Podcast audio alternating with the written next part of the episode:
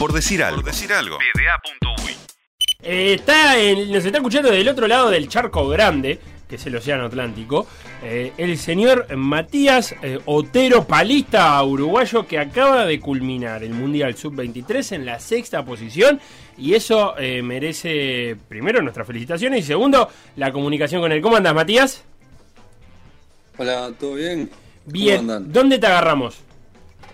Eh, actualmente eh, en, en España mismo, ahora ya en, en donde estoy viviendo últimamente, ¿En qué ciudad? que es el piso del Club Kayak Tudense. ¿Dónde, perdón, que no te escuché, Matías? En España, en el piso del Club Kayak Tudense, en Tui. En Tui. Ah, ya en Vigo. Exacto. ¿Cuántas eh, porque ah, hemos hablado ya con quién, con los remeros. Eh, nos, nos están recibiendo mucho en Tui. ¿Vos tuviste la posibilidad de, de estar con Bruno y con Felipe cuando estuvieron preparándose allá o todavía no estabas ahí? Sí, me encontraba acá, sí. Estuve, o sea, vi parte de su preparación, no, desde- no desde el agua, porque teníamos horarios diferentes y, bueno, entrenamientos diferentes, está claro, pero sí estuve en contacto con ellos cuando estábamos afuera del agua, pero estuvimos hablando, sí, muchísimo. Eh, tuvieron un mes y pico acá y, bueno, ta, lo- me los crucé todo, todo ese mes y pico, estuvimos hablando. Y bueno, hasta les decía de suerte justo antes de irse el día anterior a arrancar para Tokio. ¿Y cómo, cómo llegaste vos a ese club? ¿Por qué se da la coincidencia? ¿Es una coincidencia que hayan llegado dos uruguayos de disciplinas distintas a, a prepararse ahí? Eh, no, más que una coincidencia fue, bueno, cuando Sebastián Delgado decide venir acá a entrenar y consigue la posibilidad de quedarse, eh, en cuestión de tiempo, viendo que él empezó a mejorar muchísimo, empieza a hablar con el presidente de la federación y, hablar para, para empezar a hacer como concentraciones acá con, con entrenadores y, y infraestructuras mucho más capacitadas para el nivel que estábamos buscando. Y bueno, la federación empezó a traernos para acá y este año eh, en principio decide traernos para acá la federación, traerme a mí para acá la federación para preparar un preolímpico que se suspende. Y bueno, y luego decido yo por mi cuenta quedarme y por, porque bueno, para mejorar acá es mucho mejor que allá en Uruguay. Bien, Matías, ¿y, qué, tiene ahí? ¿Qué, ¿Qué posibilidades tenés ahí en Tui que no tenés eh, en Uruguay, ya que hablabas de eso? Bueno, actualmente eh, en Uruguay, bueno, mejor dicho, eh, antes no, el club no tenía la suficiente infraestructura, lo cual hacía muy difícil entrenar el deporte y la cantidad de palistas que, teníamos para entrenar en mi club era muy baja. Me encontraba básicamente que yo entrenando para nivel para el nivel intentar clasificar a un juego olímpico y básicamente que solo porque el entrenador eh, era con, con las capacidades que tenía Uruguay, ¿no? Y bueno, al venir para acá es un plantel que está entrenando en alto rendimiento, que tiene campeones del mundo como Roy Rodríguez y Albert Martí, que también se encuentra Sebastián, que tiene muchísimo nivel también. Y bueno, es un grupo de entrenamiento con un entrenador muy reconocido como es Esteban Alonso, eh, que bueno, es el, entrenador que nos va llevando, que está todos los días con nosotros, que, que, que eso da mucho nivel. ¿Y allá qué fue lo, lo, primero que tuviste que adaptarte? No sé si es la intensidad de los entrenamientos, si las cargas, eh, si la exigencia. ¿qué, ¿Qué fue lo primero que dijiste? Uf, tengo que meterla a esto porque si no voy a estar quedando atrás. Eh, sí, básicamente el, primer choque es el volumen de entrenamiento, que, que es muchísimo mayor al que estaba, estaba acostumbrado. O sea, al, fin del día terminás teniendo más de 5 horas de entrenamiento arriba del cuerpo, físicos, ¿no? Más allá de los descansos y todo. Y bueno, eso es lo primero que se siente porque te sentís reventado. Eh, Estás muerto de, de salir del agua y saber que tenés que ir a correr y después de correr tener que hacer pesas para descansar una hora o dos y tener que volver al agua, eso es, eh, es muy duro, sí. Al principio. Y eso exige además una dedicación completa, ¿no? Porque no es que puedas poner una jornada laboral en el medio de tanto ejercicio. Exactamente, eh, a diferencia, yo en Uruguay trabajaba en el club mismo donde entrenaba, eh, que se encuentra allá en el lago Calcaño, pero para dedicarse al 100%, para estar bien físicamente, es necesario estar solo para esto. Y bueno, como decís vos, eh, es entrenar y dedicarle horas no solo al entrenamiento, sino al descanso porque es como un entrenamiento invisible. Sin descanso, ningún deportista puede conseguir algo. Y voy un poquito para atrás, Matías. ¿Cómo, cómo entraste al mundo de, del canotaje? ¿Qué, ¿Qué, es lo que te termina llevando a este deporte y qué es lo que te termina enganchando como para, para dedicarle tantas horas? Bueno, en, en, secundaria eh, dan unas becas para hacer natación en, el complejo naval empiezo a hacer natación y a los que empezaban a nadar mejor de ahí le daban una beca para, hacer canotaje o vela. Y le dije a mi madre, eh, yo ahí era chico, tendría algo así como 11 años. Y mi madre me dijo, ah, hace canotaje a vos que te gusta moverte mucho y no sé qué. Y dije, bueno, está, hago canotaje. Y me puse a hacer canotaje. Y al principio era un deporte que, que, a ver, hay que ser sinceros. De primera mano no fue muy bueno porque me da todo el tiempo. ¿Te, te caías al agua todo el tiempo? sí, sí, sí, era, era pésimo. Pero bueno. Eh, Para, ¿y, a, qué se debe eso? O sea, ¿por qué razones te, te das vuelta? ¿Es una cuestión de equilibrio, de fuerza? de qué, qué, es lo que tenés que mejorar o lo que tuviste que aprender enseguida para dejar de darte vuelta?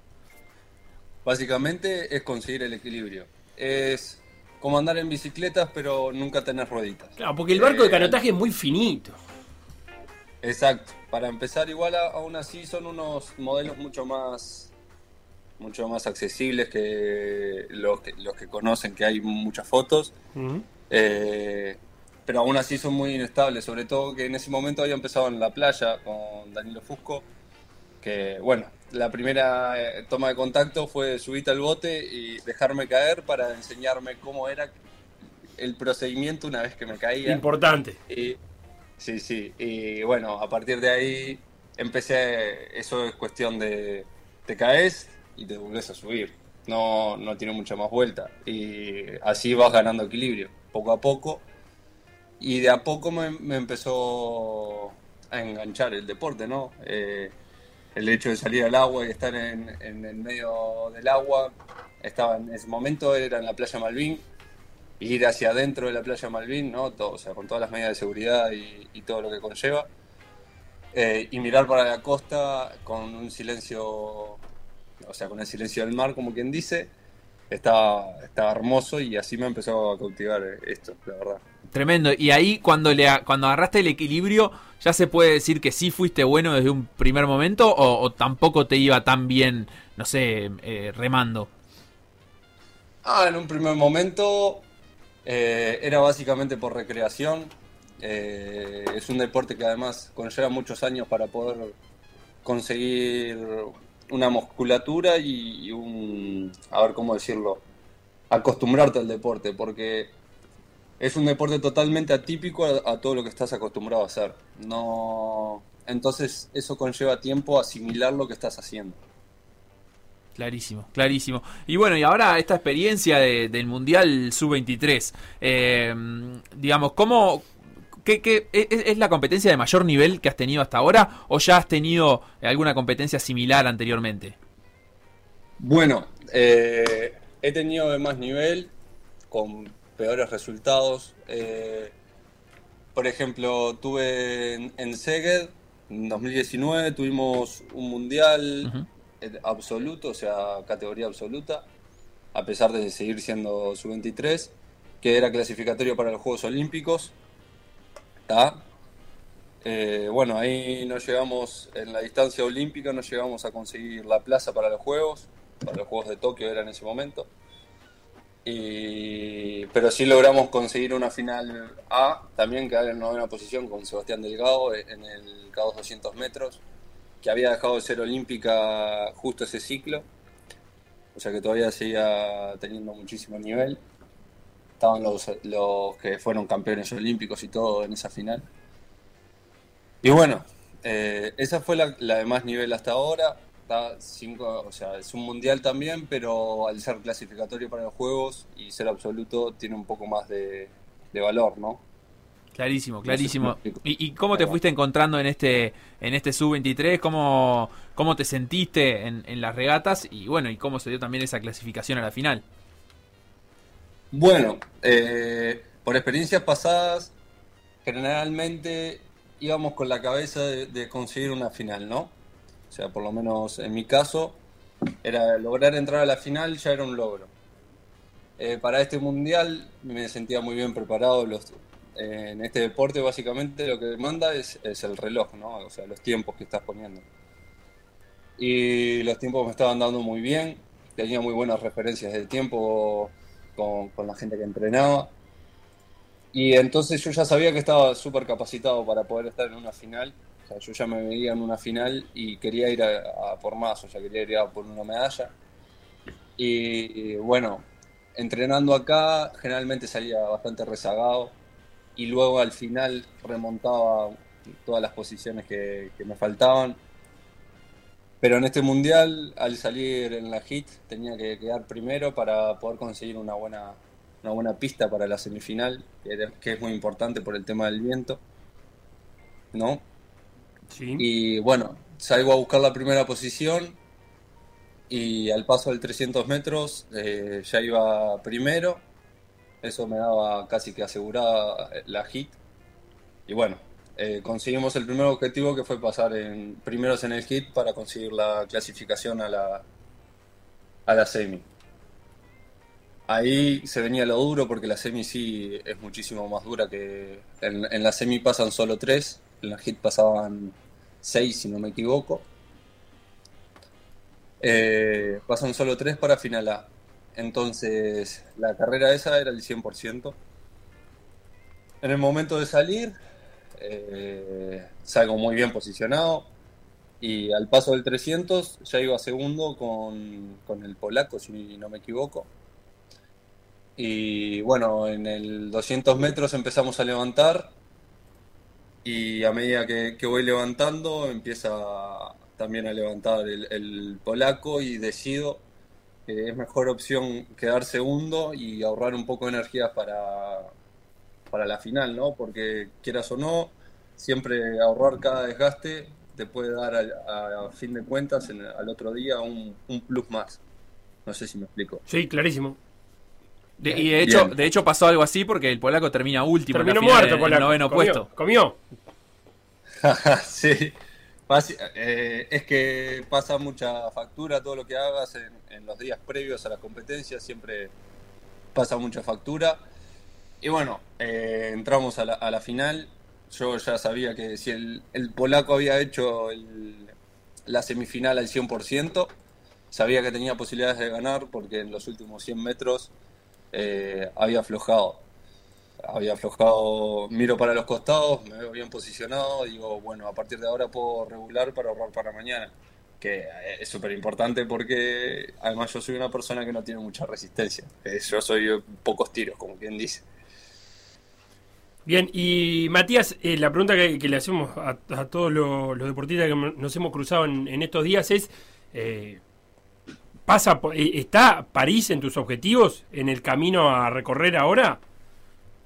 Eh, sí, París es eh, la principal meta. Antes de esa meta, o sea, tengo que ponerme metas más a corto plazo, como por ejemplo, están los Juegos Sur y los Juegos Panamericanos antes del clasificatorio para los Juegos que son buenos puntos de partida para irte midiendo, sobre todo con, competencia directa como es Argentina, que es actualmente lo más fuerte que hay en América. Entonces en Juegos de Sur ya podés, ya se puede ir viendo, Juegos de Sur es el año que viene, es en octubre. Ya podés ir viendo una referencia cómo estás eh, con la competencia que va a ser directo en las distancias olímpicas. Y bueno, es el principal objetivo. Si gano de Sur, voy muy bien posicionado si lo ando peleando, ¿no? Con lo que se dio en la final esta, el nivel es bueno, o sea, lo he demostrado, creo, o sea, quedé a 0,44 conseguir una medalla por suerte. Y, y bueno, da mucha ilusión a, a poder clasificar a los próximos Juegos Olímpicos, ¿no? Clarísimo, así que bueno, vamos a tenerte varias veces por estos micrófonos de por decir algo porque prometemos estar atentos a, a, a tus andanzas. Eh, nos escriben desde Galicia eh, por Twitter y dice que se contacte con uruguayos en Pontevedra o con los de Asociación Seibo en Carballo. En Carballo, sí, en La Coruña. Te digo por si tenés ganas de, ¿Qué ir a saludar uruguayos. de juntarse a tomar que un busca gente, ¿qué? ¿Qué sé? Y si tiene ganas de juntarse a, a tomar un mate, no sé. Acompañar a, a tomar mate, que acá nadie toma mate. Claro, ahí nadie toma mate, te junta- ¿De dónde sos vos acá, Matías? De Montevideo, ahí. ¿De qué barrio? Tres Cruces. De Tres Cruces, ¿ves? Por ejemplo, capaz que hay alguno que... ¿Qué vas a decir de Tres Cruces? Nada, ¿qué voy a decir de ¿Qué- Tres ¿Para Cruces? qué le preguntás si no, no vas a decir ¿Cómo, nada de Tres cómo Cruces? se toma mate en la puerta del shopping? En la Tres plaza de la bandera, ahí, eh, te juntás, tomas unos mates, te- el jueves, juega Uruguay a la medianoche eh, contra Ecuador, y capaz que se puede juntar a verlo. ¿Estás viendo los partidos de Uruguay? No, no, la verdad que estos días estuve a mí. Claro, estaba en el Mundial, pequeño detalle, ¿no? El día que jugaba, el día que jugaba Uruguay era el día que, que me estaba yendo para Portugal justo Claro. y, y no pude verlo y después estando ahí ya perdí contacto de, de la humanidad básicamente. Claro, bueno, el jueves a las... eh, ¿Cuántas horas más? Son cuatro, ¿no? En España ahora. Eh, cinco horas. Cinco. Así que el jueves a las eh, 20... eh, a las 12 y media. 0:30. A las 0.30 de la mañana contra Ecuador. Bueno, Bueno, no le gusta... Está recontra durmiendo. Y el entrenador el viernes me parece que no le va, no, no le va a gustar mucho si te acotatar. Matías Otero, palista uruguayo, sexto a nivel mundial en la categoría sub-23. Muchísimas gracias por pasarte un ratito con nosotros. bueno, muchas gracias a ustedes en realidad que, que están fomentando el deporte y bueno, nos hace muchísima falta que, que haya más gente como ustedes que, que nos apoye de- desde los medios de Gracias. Muchas gracias, Matías.